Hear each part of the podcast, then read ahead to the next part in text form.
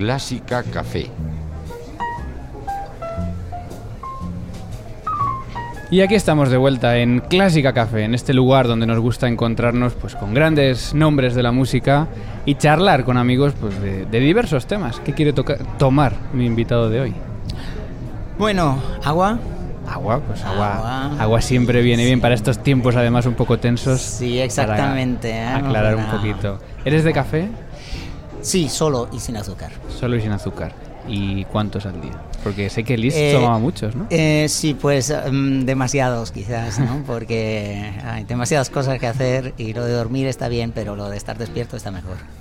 Bueno, teníamos muchas ganas de hablar con él. Es pianista y es un intérprete que decidió dedicar parte de su tiempo a lo que hay detrás de esa interpretación, a la ciencia del estudio, de la técnica, del entorno, de la cultura. En definitiva, eh, definir en palabras lo que mm, resulta de esos bellos sonidos.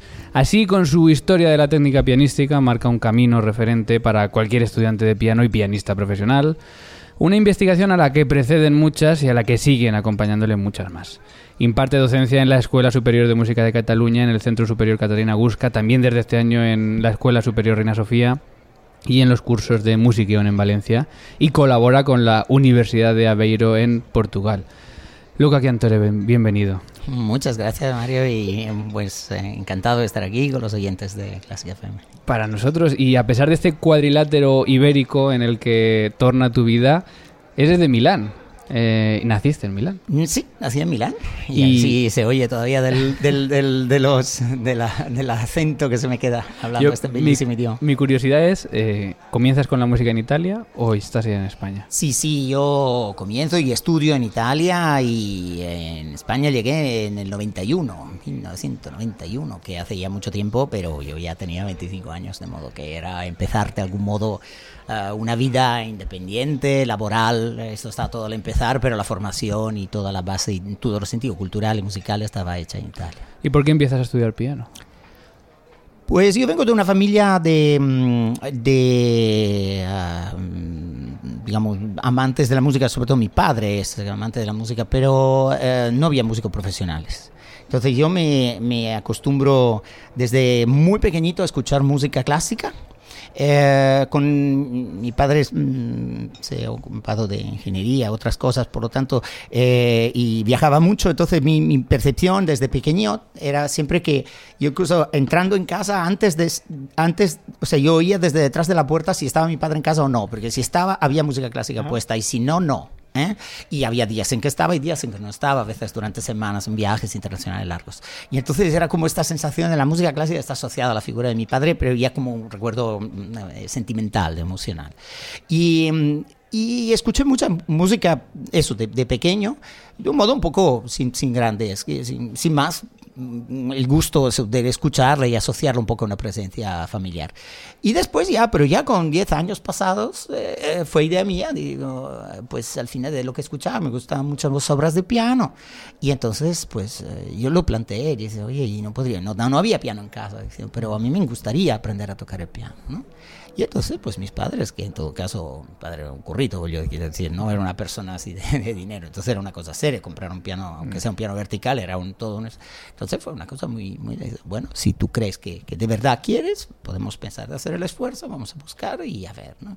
Y efectivamente fue así, ¿no? Fue, fue siempre muy sentido como algo donde mis padres me, me apoyaban, además vivían un poco lejos, por tanto, hasta dar, tener lejos de cualquier lugar donde poder dar unas clases, por tanto, había mucho esfuerzo familiar detrás del hecho de poder trabajar, porque yo nací en Milán, pero realmente no crecí en la ciudad. Y me encanta la historia de la música sonando en casa, ¿no? Que, que yo no sé si hoy en día hay tanta, a lo mejor, tanta tradición de que en casa se escuche música clásica. A mí también me pasó algo parecido, ¿eh? Yo también, mis padres, que no son músicos, también eran de, de escuchar mucha música clásica y te entra un poco... Pero yo ahora a veces me encuentro con alumnos que me dan la sensación de que no, no han escuchado música clásica nunca. No saben lo que se pierden. no saben lo que se pierden porque es una, es una presencia maravillosa y además la, la cantidad de o sea, la, la, música y la música clásica, desde luego, sucede, sucede con otras mucha música, yo creo, pero desde luego con la música clásica sucede muchísimo.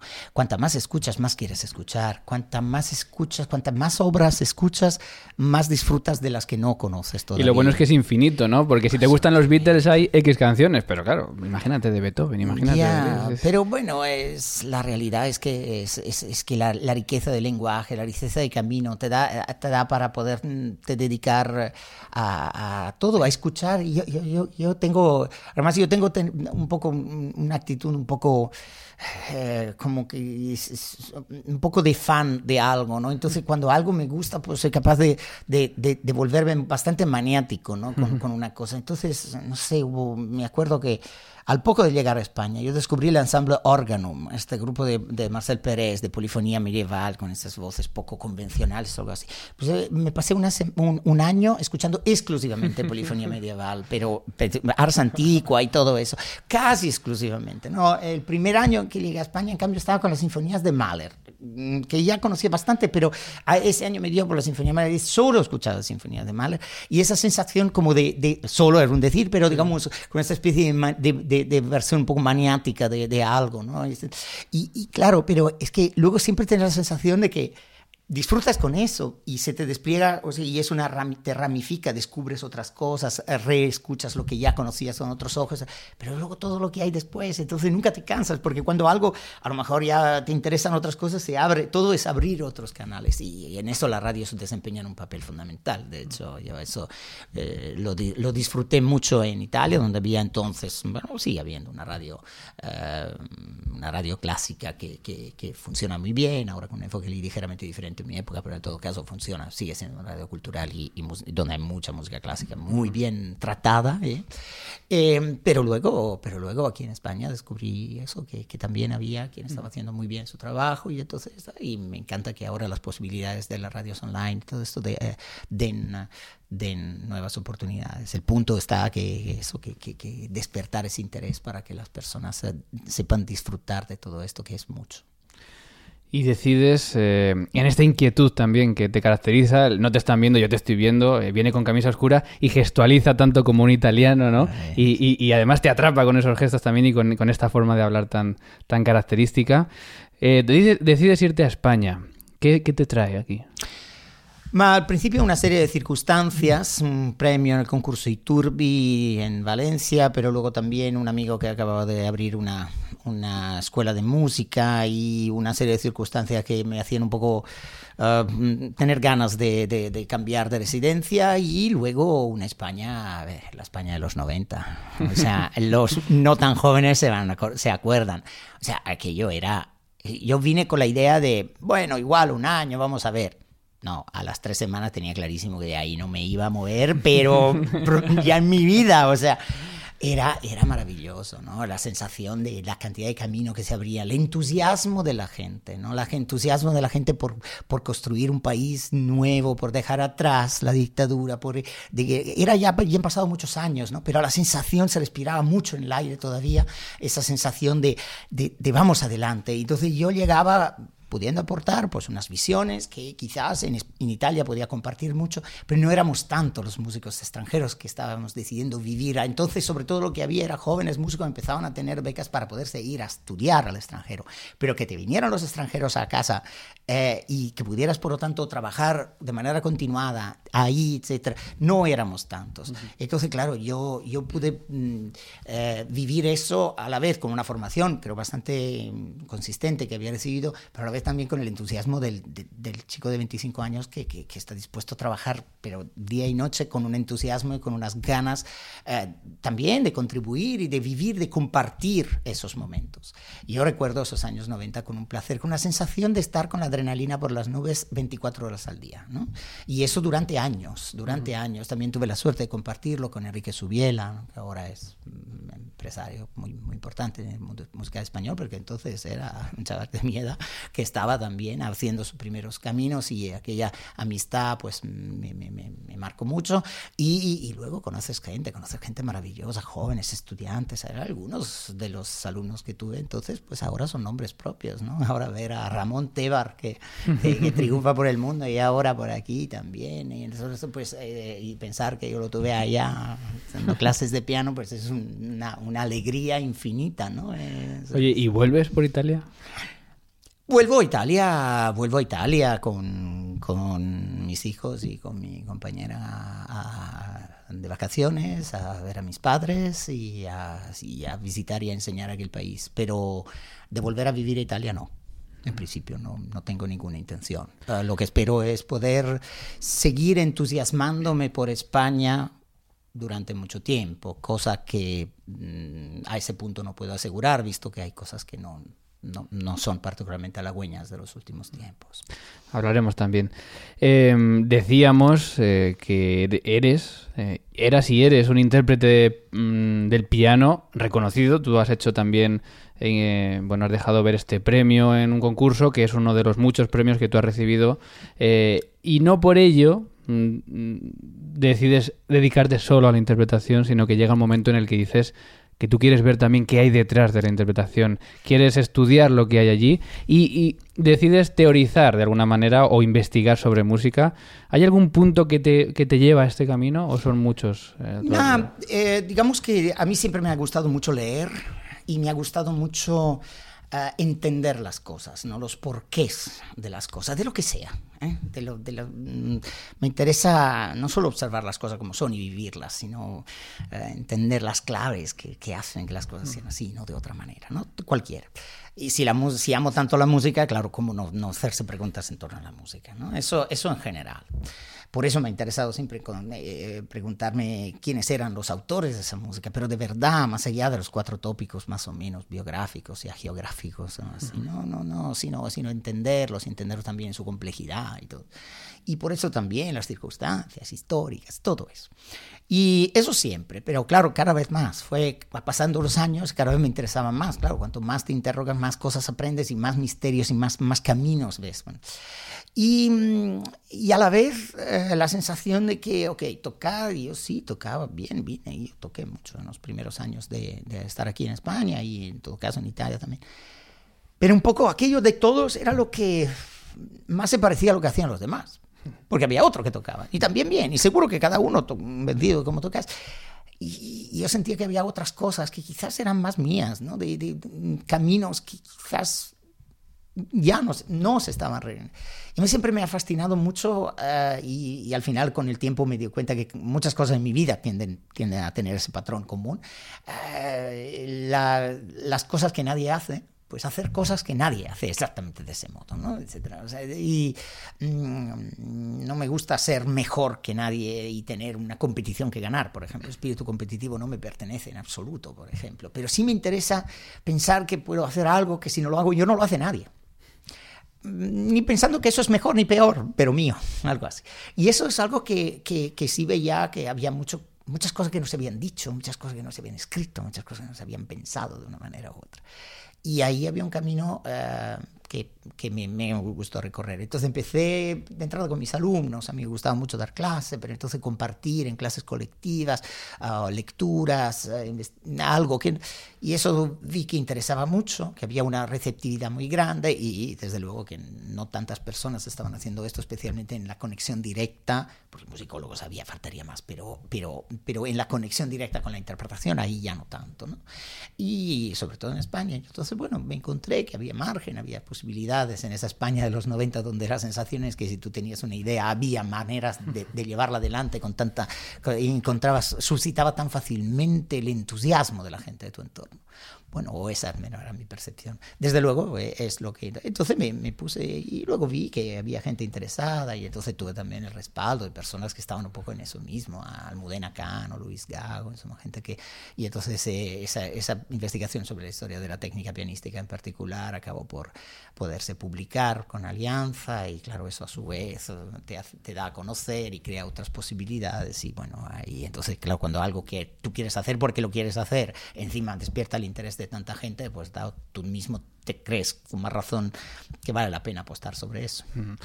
Eh, a tu nombre viene asociada ya la palabra musicólogo. Eh, no sé si te gusta o no te gusta, pero yo me quedo una frase que me dijeron una vez. Dice, es que Luca Giantore por lo menos toca, da conciertos, ¿no? Lleva la, lleva la musicología a la práctica. ¿Echas de menos a veces eso en la musicología?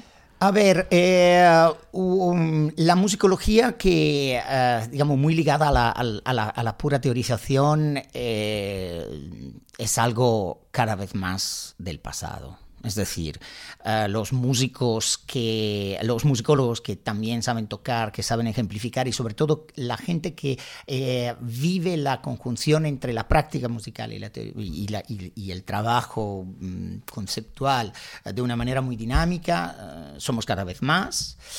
Eh, y, y, eso se ve en los congresos de musicología, cada vez se oye más música, hay más instrumentos en directo, hay más, y eso es algo, es cierto que, bueno, queda mucho del pasado y luego además cada uno puede elegir las formas que quiera, ¿no? esto no es una cosa ni mejor ni peor, pero esa sensación yo no me siento desde luego un bicho raro en el sentido de que veo que, que somos muchos cada vez más.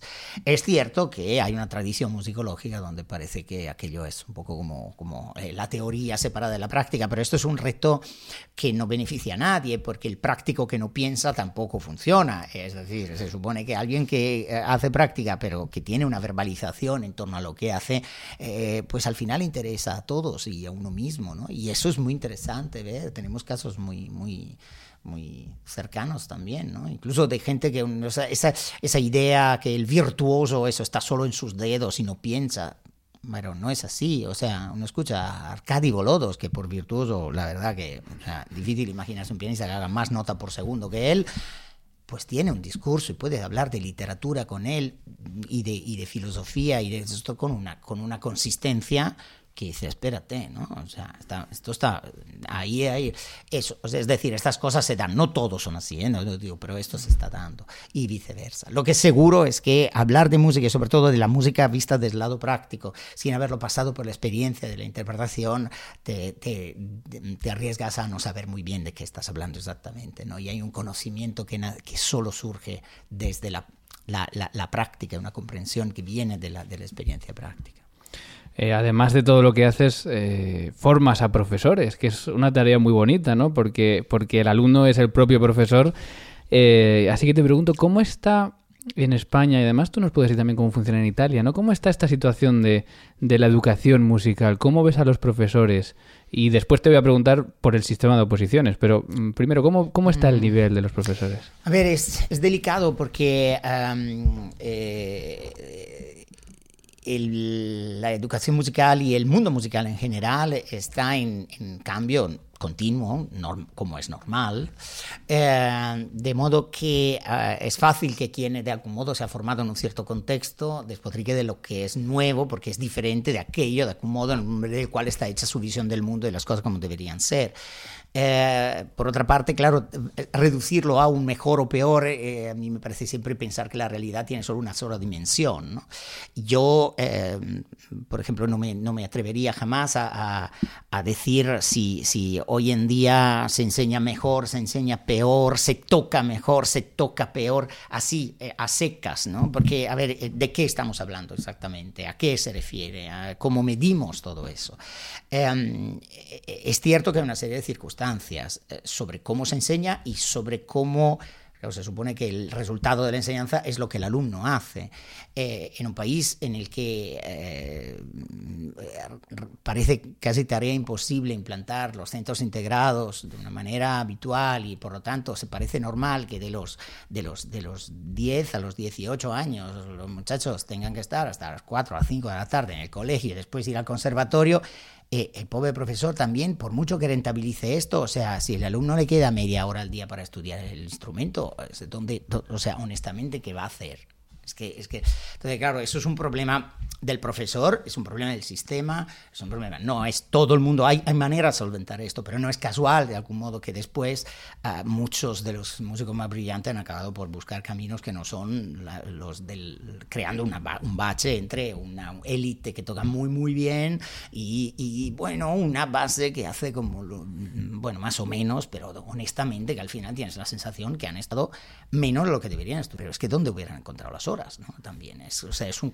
El sistema es complejo y es, es honestamente complejo, ¿no? etcétera. Entonces, claro, ves un nivel de, de, entrada en los superiores que no debería ser ese, pero es que también, ¿cómo vas a apuntar el dedo? O sea, son muchas, son muchas, son muchas realidades, ¿no? Y eso yo por eso pero yo no pienso tampoco que mi caso fuera el, eh, ni, ni, ni, otros tengan que ser el ejemplo a seguir yo sé cuál fue mi formación yo iba eh, como todos en Italia, los italianos que puedan estar escuchándome si hay alguno, saben, o sea, los italianos en Italia el sistema educativo, más en la generación mía, eh, o sea, no existía lo de ir al colegio por la tarde, por lo tanto, solo se iba al colegio por la mañana.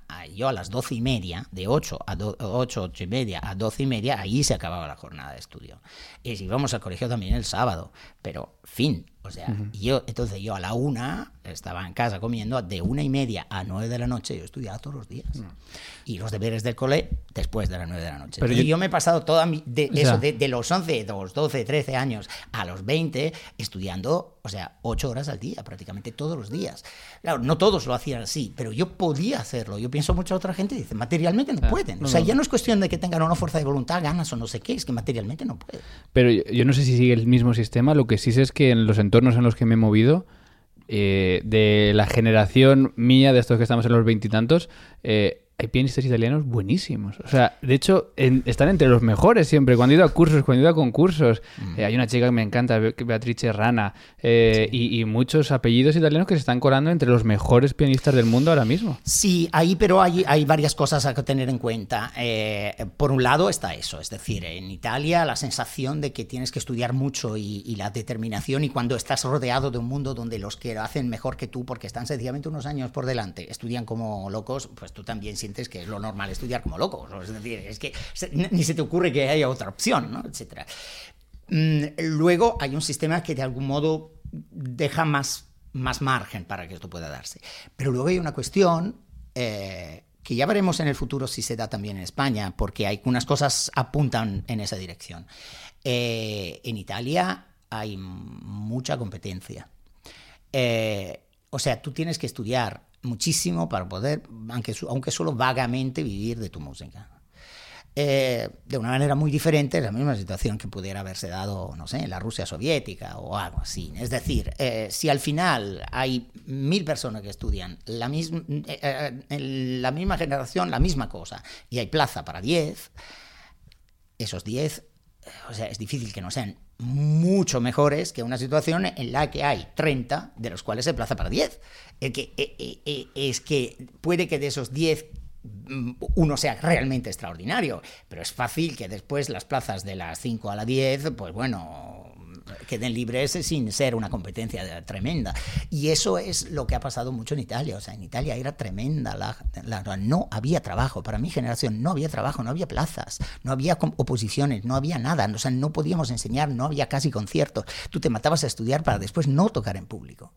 Entonces, claro, eso es muy frustrante, no es en absoluto algo que deseo, pero es una situación que al final te hace estudiar muchísimo, ir a muerte con todo, claro, te hace agarrarte con un clavo ardiendo a, unas, a, a cualquier oportunidad. Claro, eso lo hemos vivido mucho en Italia. Y al hilo de esto, ¿crees que sobran conservatorios superiores en España? Eso es una vieja historia. A ver, la educación musical en España está toda ella dimensionada de un modo muy extraño. O sea, hay una cantidad descomunal de conservatorios profesionales y una cantidad descomunal de conservatorios superiores. Eh, es decir, eh, en Francia hay dos superiores y aquí hay 28. ¿no? Eh, honestamente, pero es que responden también a otro modelo, de modo que uno entiende que quizá la función es otra, la competencia, ok. Sí, yo, yo, yo tengo mis sospechas de que eso no debería, no debería ser así, pero si es por eso, el sistema se está, se está reproduciendo a sí mismo. Es decir, eh, se supone que hemos exportado a los superiores la misma sensación de que tiene que haber espacio para todos o casi en el, en el profesional. Pero es que ahora todos o casi se sacan un máster y de aquí a nada todos o casi van a sacar un doctorado. Pero entonces, ¿qué sentido es eso? O sea, ¿dónde está la sensación de que uno no es solo que sabe más o otro, sino que hay una titulación que refleja esa, esa, e, esa formación y por lo tanto también una, una, una posibilidad de desempeñar ciertos roles. ¿no? Eh, yo ahí, ahí entiendo que el sistema es, es otro y no, no deseo... Eh, o sea, hay que entenderlos profundamente bien, no sé, uno piensa, incluso piensa el sistema alemán, donde tú dices, oh, pero es que encima los superiores las universidades son gratuitas. Sí, pero luego los profesionales son todos privados. ¿eh? Entonces, hasta ahí, y eso, pues esto honestamente tampoco me parece justo. Ahora, de ahí a tener un conservatorio profesional en casi cualquier pueblo, en ciertas comunidades, es eso, dices, sí, porque eso es mucho dinero público que se invierte en eso, y no quiero hacer demagogia, pero es mucho dinero público que se invierte ahí, que de golpe no se invierte en otra cosa. Eh, dices, honestamente, es políticamente, socialmente más sostenible y más necesario eso. Eh, no sé, creo que es, es, complicado. Yo creo que sí, sería inmediatamente sostenible si lo que se enseña en los conservatorios no fuera tanto a ver si sacamos al músico profesional del futuro, sino a ver si entendemos, formamos a un, un pueblo español mm, enamorado de la música conocedor de la música, con la experiencia personal de la música, y luego si alguien quiere dedicarse a esto profesionalmente, pues estupendo. Pero sobre todo el éxito va a estar en la cantidad. Para mí el éxito de un conservatorio, eh, mm, sobre todo un conservatorio profesional, pero también de un conservatorio superior, no es en si de ahí ha salido el músico del futuro profesional y estrella mundial. Es si gracias a lo que se ha hecho ahí aumenta el número de abonados, eh, a la temporada sinfónica, aumenta el número de personas que escuchan Clásica FM. Así de claro, no, no pero yo creo que todo trabaja en conjunto, ¿no? claro, pero esa es la cuestión. O sea, Porque Clásica FM también trabaja para que se llenen los auditorios. Al final es todo para lo mismo. Exactamente. ¿eh? Pero mientras tengamos conservatorios donde los profesores van, dan su clase, los alumnos van, reciben su clase y al final los profesores no lo sé, pero los alumnos no escuchan música, no van a conciertos y al final, pues a lo mejor han ido, los has ah, tenido ahí bien tranquilitos eh, por la noche, pero el, el, fin de semana no se escucha música en casa. Entonces ahí me parece que hay un problema. Porque a ese punto, yo mismo, como contribuyente, me pregunto, oye, ¿mi dinero para eso? ¿En serio? No, porque se me ocurren cosas que faltan, ¿eh? Y esas, y esas no me cuadran. Estamos con, con Luca Chiantore. Digo siempre Chiantore, ¿está bien pronunciado? Chiantore, está perfectamente pronunciado. En Clásica Café, en el ático. y Hemos encauzado la conversación, porque esto es una conversación con dos cafés por delante, hacia el sistema un poco.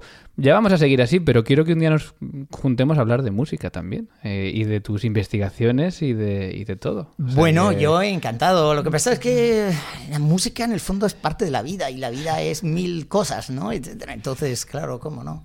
Y, y además yo tiendo, lo hago también dentro de la propia música. ¿no? Yo no consigo separar, de hecho, el tocar, el investigar y el volver a tocar y el volver a investigar es un, y el enseñar y es una retroalimentación continua. ¿no? Y yo dejé a cierto punto, en el 95 prácticamente, eh, dejé de dar conciertos, digamos, dentro del mundo de la clásica tradicional porque no, no me parecía tan interesante y porque el tiempo es el que es y entonces me dije sobre todo a otros, pero ya desde hace ya cinco años he vuelto a reanudar la actividad con un proyecto de interpretación experimental que tengo con David Ortolá, este compositor productor increíble, uno de los grandes diamantes en bruto de la música española. Eh, y lo que hacemos con el Tropos Ensemble, por ejemplo, es una, es una actividad que, que, que a mí me entusiasma donde ya no sé yo muy bien hasta qué punto eso es investigación, eso es interpretación, eso es composición, eso es creación, es una, precisamente es un intento de, de, crear trayectorias eh, así en diagonal en muchos mundos.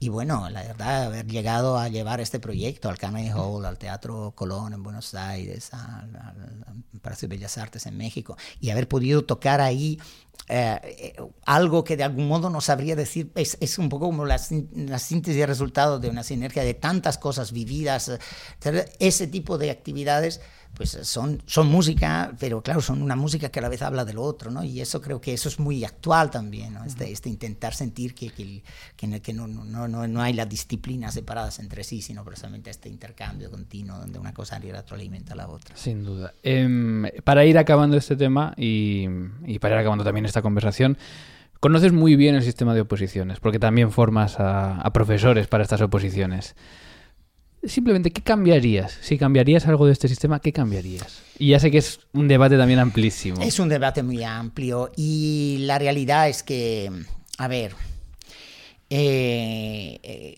creo que no es tanto el, el sistema de, de, de selección como tal, um, sino, sino eso, el, el, el, rol que desempeña el, el, profesor, creo que es el donde podríamos hacer entre todos una, una reflexión compartida y global. ¿no? Eh, y esto vale tanto para las oposiciones a los conservatorios profesionales como, como también lo que ahora estamos viendo con los superiores, que me parece ese caso más grave todavía, ¿no? que, que, se, eh, que se haga una selección por currículum. Eh, pero por un currículum que básicamente es una baremación de, de, de, de papeles y certificaciones uh, de una actividad que condiciona tanto el futuro de la, la música y de generaciones de músicos uh, de una manera muchas veces poco, poco clara y cuando se hacen pruebas luego los juicios y las cosas que han podido pasar en algunos casos es no tiene ni pie ni cabeza y por lo tanto van incluso por encima de las propias titulaciones, sino es la, la, sensación de un albedrío que igual que beneficia a la persona que efectivamente se lo merece, igual puede beneficiar a otra persona que honestamente no es la persona que yo quisiera que, no sé, que formara a mis hijos. Dice, entonces, ¿eso exactamente qué sentido tiene? ¿No podemos mejorarlo? Pues no lo sé. Eh, tengo la sensación de entrada de que eso debería quedar más claro qué perfiles se están buscando. O sea, qué, qué se quiere de un profesor que enseña esto. Y a partir de ahí elegir, por ejemplo, que la gente que, que esté seleccionando eso sea persona que responde a ese perfil. Si quieren personas que, que, que, realmente formen a gente que sabe tocar profesionalmente, pues ahí tiene que haber músicos profesionales de entrada. Y, y, y valorar realmente Sí, las propias titulaciones responden a eso, porque a estas alturas un máster, un doctorado, ¿en qué? ¿En qué? Porque a estas alturas ya sabemos lo que hay. O sea, gente que tiene un título de doctor, pues algunas veces, según en qué lugares, ese título es efectivamente la certificación, que ahí hay una excelencia en algo, pero no siempre. Entonces, no puede ser que la cosa vaya ahí, no, pero es que como es un doctorado, vale, como no es un doctorado, no vale. Ah, y claro, tenemos una situación, o sea, el albedrío que tenemos con la homologación de los títulos extranjeros. Entonces tú puedes venir a Julia School con el máximo de esto. Eso no vale nada, aquí, literalmente, ¿eh? literalmente. Mientras, en cambio, un doctorado en una cosa que no tiene nada que ver con lo que vas a enseñar, pero sacado por una, universidad española, esto sí el máximo. Pero en serio. Bueno, el otro día contábamos, hay una universidad privada en Madrid que quería hacerlo en tres sí. meses el máster, que mmm, creo que lo paralizaron hasta cierto punto. Sí. Pero que ya era el colmo de decir es que no vale nada este papel. Absolutamente. Entonces, esto, esto es lo que. A ver, esto en un sistema realmente, o sea, en Estados Unidos es un poco la misma cosa, ¿no? Eh, hay universidades de enorme prestigio que dan un título que teóricamente vale lo mismo que un, un título equivalente dado en una universidad de un prestigio completamente diferente. Pero teóricamente, porque después, cuando te contratan, según el membrete que hay ahí, sí que se nota la diferencia. Porque claro, está todo tan liberalizado que al final es una contratación como casi entre privados en ese sentido. Claro, pero ese no es el sistema. Nosotros importamos de aquello lo peor. no, no, no, tampoco puede ser, ¿no? Entonces intentemos, intentemos ver qué puede hacer. Pero no hay una, una fórmula. En todo caso, creo que la, eso, la, las reflexiones que se me ocurren en primer lugar son, son más, más, más generales. Luego la, la, lo puntual, pues sí, hay cosas que no me acaban de convencer demasiado, pero me parece que el sistema de oposiciones no está tan tan mal pensado, cubre los puntos en sí, Pero las no pruebas, crees que se los debería... temarios, etcétera. Eh, eh, es que globalmente no hay una correspondencia entre en los resultados reales de, de, de esa selección. ¿no? A veces sí y otras veces. ¿Y el hecho de no dar clase en una oposición? pero también es, es, es, muy complicado, sí, desde luego, pero también media hora de clase refleja realmente la, la, la capacidad de adaptarse a según qué tipo de, de, niveles y de, y, de, y de respuesta de alumnos. Sí, yo, yo estoy de acuerdo contigo, la, la, ausencia de esa parte, digamos, de didáctica es muy es muy clara, pero por otro lado se supone que muchas otras cosas, el análisis didáctico, la programación, las unidades didácticas, etcétera, al menos se encargan de cubrir esa parte, ¿no? Entonces dices, bueno, a lo mejor.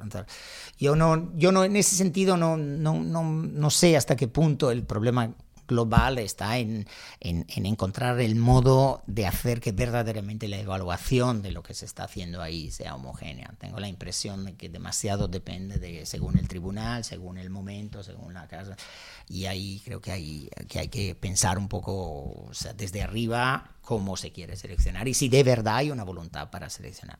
Para mí el problema es principal que hay en eso es eh, no está en el sistema de oposiciones. El problema gordo que hay, en pero en general en este país es, es que no hay suficientemente fuerte un sistema de control sobre lo que realmente se está haciendo dentro a los que interinos o, y aún más, con gente con plaza, estén haciendo.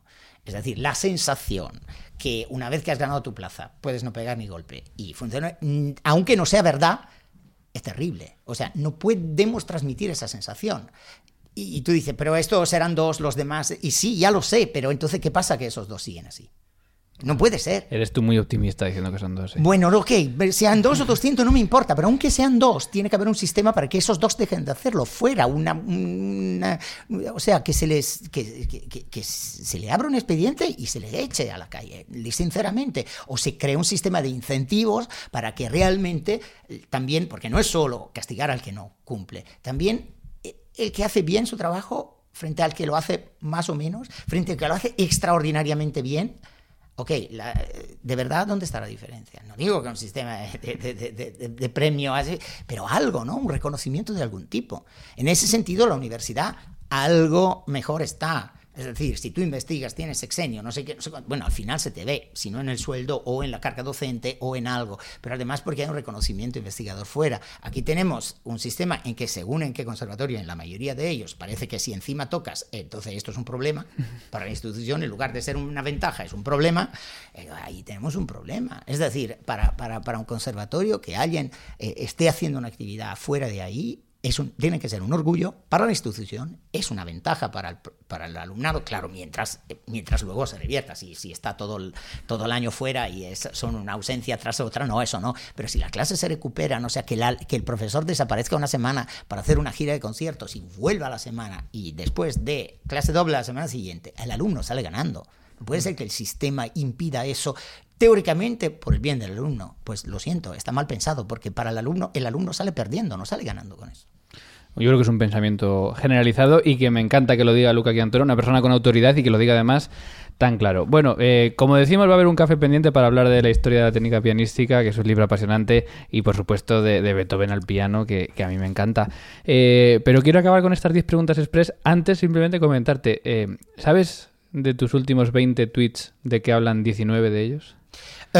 sí, supongo, porque no los he contado, pero en las redes sociales yo, bueno, soy bastante activo, pero un poco por épocas. ¿eh? No, no, es una cosa pendiente, depende mucho también. Pero en este momento es difícil no estar pendiente de, la actualidad política y social, porque finalmente no es tanto una cuestión únicamente política. Ojalá fuera una cuestión política y los políticos hayan sido capaces de reconducir eso como un tema político, que es lo que hubiera tenido que ser siempre desde el principio, eh, pero se ha convertido en una cuestión social. Sí, yo vivo en Barcelona, ¿cómo no están implicados en esto? Y además he visto incluso que en septiembre ya hablabas, o sea, ya estabas muy implicado con este tema, porque yo creo que ha sido a partir del 1 de octubre, o a lo mejor uno o dos días antes, cuando ya se ha empezado a explotar este tema, ¿no? Pero tú ya tienes en septiembre muchos, muchas publicaciones acerca de, de Bueno, eh, estamos, eh, o sea, si vives desde dentro, bueno, vaya por delante de que yo no sigo mucho los, medios de comunicaciones eh, nacionales, pero españoles en general, pero la, em, pero la percepción de lo que está sucediendo en Cataluña desde dentro de Cataluña y desde fuera de Cataluña es profundamente diferente. Entonces empezamos por ahí. Eh, claro, ver a la policía que pega a los manifestantes es una cosa que es como muy fotogénica, trágicamente fotogénica, y esto hace que aparezca de golpe en las portadas, pero no en España, en medio mundo. Entonces, de golpe, ¡wow! Sí, pero ¿cómo se ha llegado ahí? El cómo se ha llegado ahí, o sea, antes de esa imagen hay muchas otras cosas que a lo mejor no lucen tanto como imagen, pero que al final generan todo eso. O generan, o en todo caso crean una situación. Y tanto cuando tú estás viendo que la situación va en una cierta dirección, te estás implicando. Eh, o sea, la judicialización y la militarización de lo que hubiera tenido que ser desde el principio un debate político, una cosa de gente sentada a la mesa, es una cosa que viene de atrás. Y, el, y el, la, petición de un referéndum...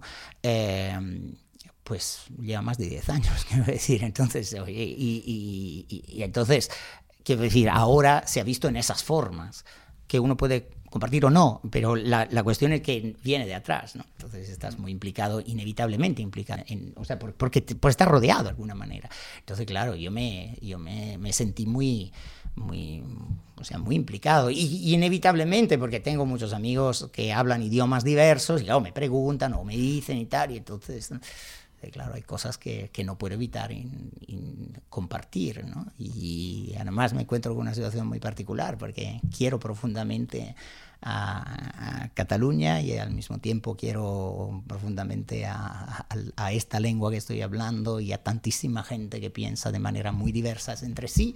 Entonces, claro, a la primera cuando veo esas generalizaciones, esa, esa, esa rendición de la inteligencia, cuando, cuando ves de, de, todo es blanco, todo es negro, no, o sea, no, no, no, no, no, no, no calma, calma, calma, ¿no? Entonces empiezas dando tu versión de los hechos, ¿no? Y, o al menos de tu experiencia personal, sin pretender haber entendido nada, pero por lo menos. Bueno, reflexiones que también, por supuesto, caben en, Clásica Café. Vamos con las 10 preguntas express. Hemos prácticamente doblado el tiempo medio de las entrevistas. Esto me pasa también. También mis libros doblan la dimensión media habitual de un libro. Pero, bueno. pero es que, y además es que además se quedan muchas cosas sin hablar. O sea, que es que va a haber que hacer un segundo capítulo. Pero 10 preguntas que preguntamos a todo el mundo, ¿no? Y simplemente pues para hacer esta ficha. Un instrumento musical. Uy, eh, la flauta en sol. Vaya. ¿Porque te gusta cómo la utiliza Debussy o porque...? No lo sé. Las flautas graves me gustan mucho. La flauta marido mm. también me gusta muchísimo. Pero bueno, en todo caso, pero sí. sí. ¿Un compositor que te guste? Uh, demasiados. Eh, demasiado literalmente. Es decir, uno que me guste, Frederick Jewski. Uno. Un compositor que no te guste. Em, a ver, ¿puedo no responder?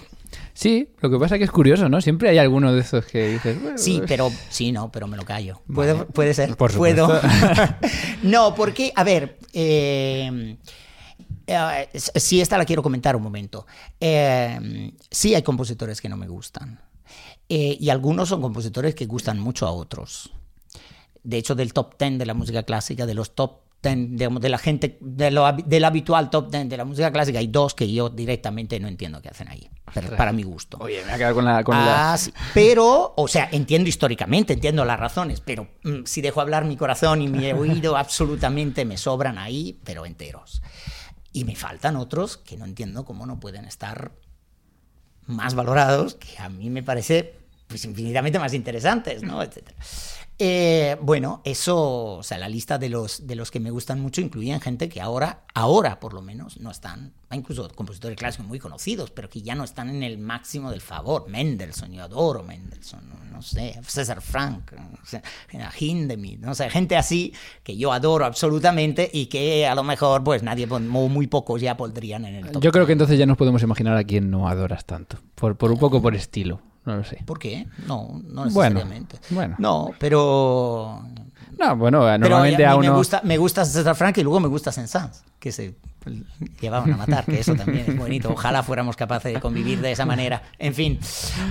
Bueno, un intérprete o director que te inspire.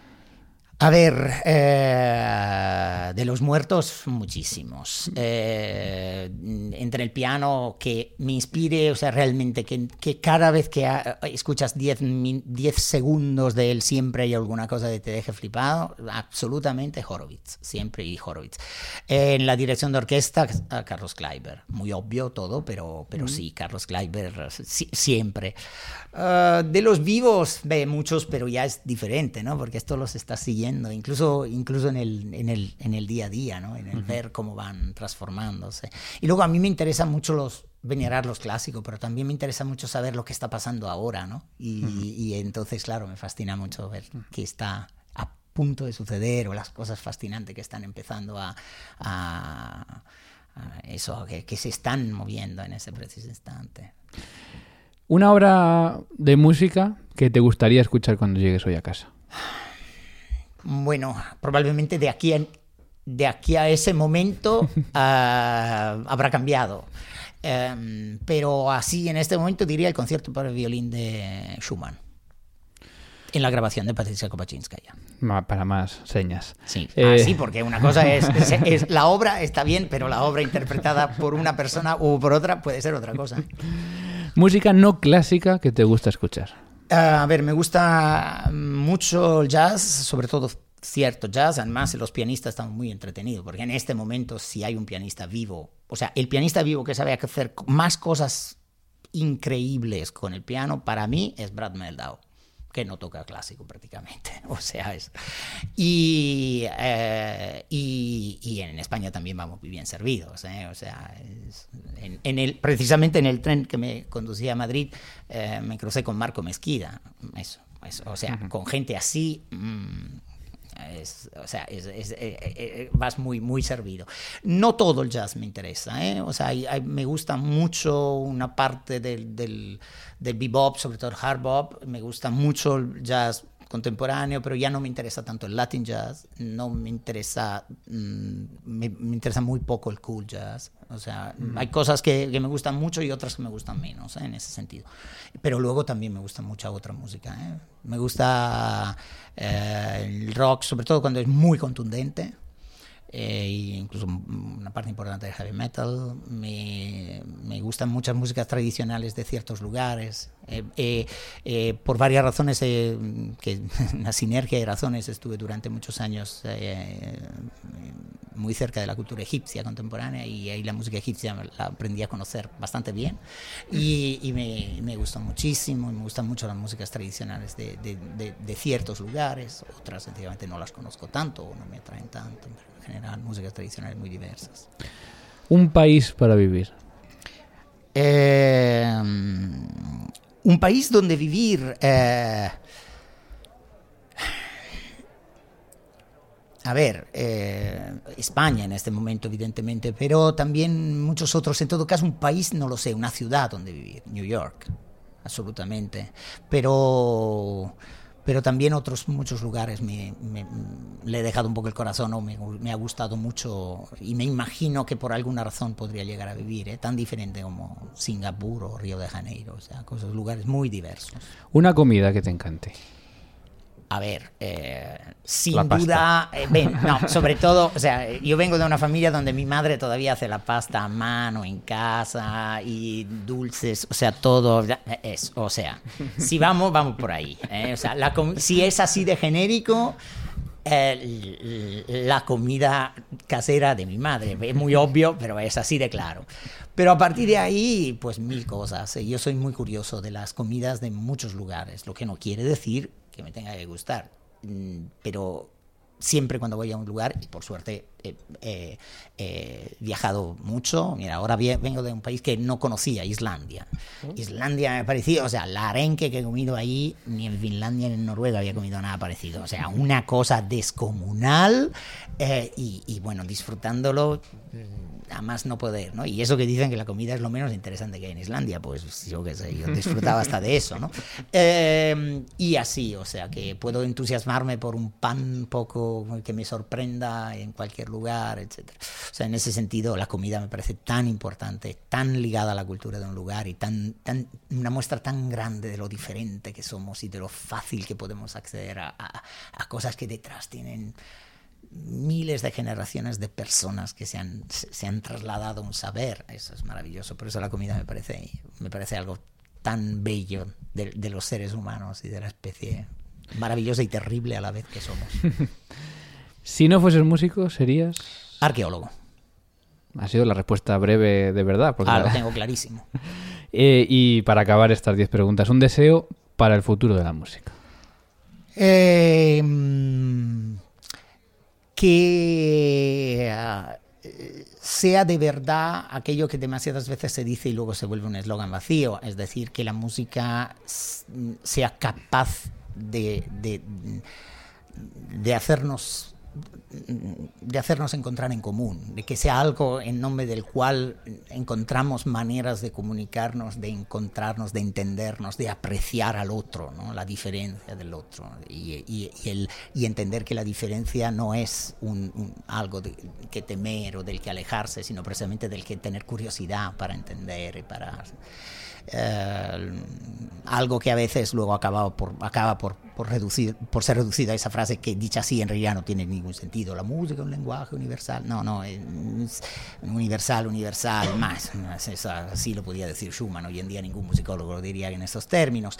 Pero sí esa capacidad, o sea, y, precisamente porque la música es justo lo contrario de lo que creía Schumann. No es que como habla el corazón entonces está todo hecho. No, la música es cultura. La música es una cosa de la que tenemos que entender y entender no es ponerse a estudiar cosas sesudas, pero sí entender lo que, lo que es y toda la riqueza que tiene.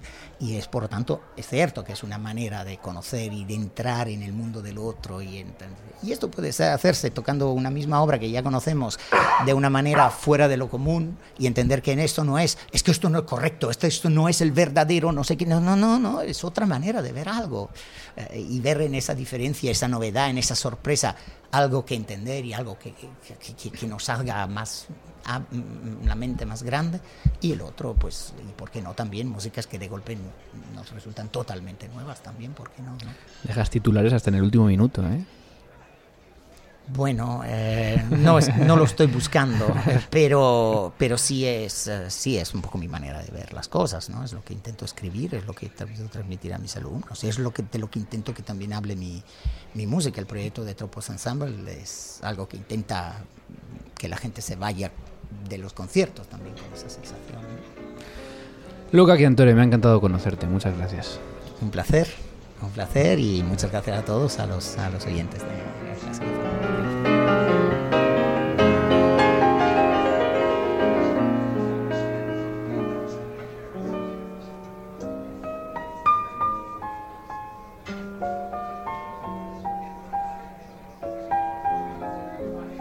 Clásica FM Radio.